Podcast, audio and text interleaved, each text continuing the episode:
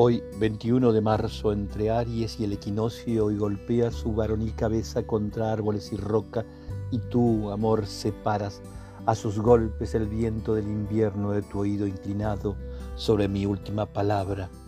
Flota la primera espuma sobre las plantas, pálida casi verde, y no rechaza la advertencia. Y la noticia corre a las gaviotas que se cruzan entre los arcoíris aparecen borbollando su lenguaje de salpicaduras que repican en las grutas.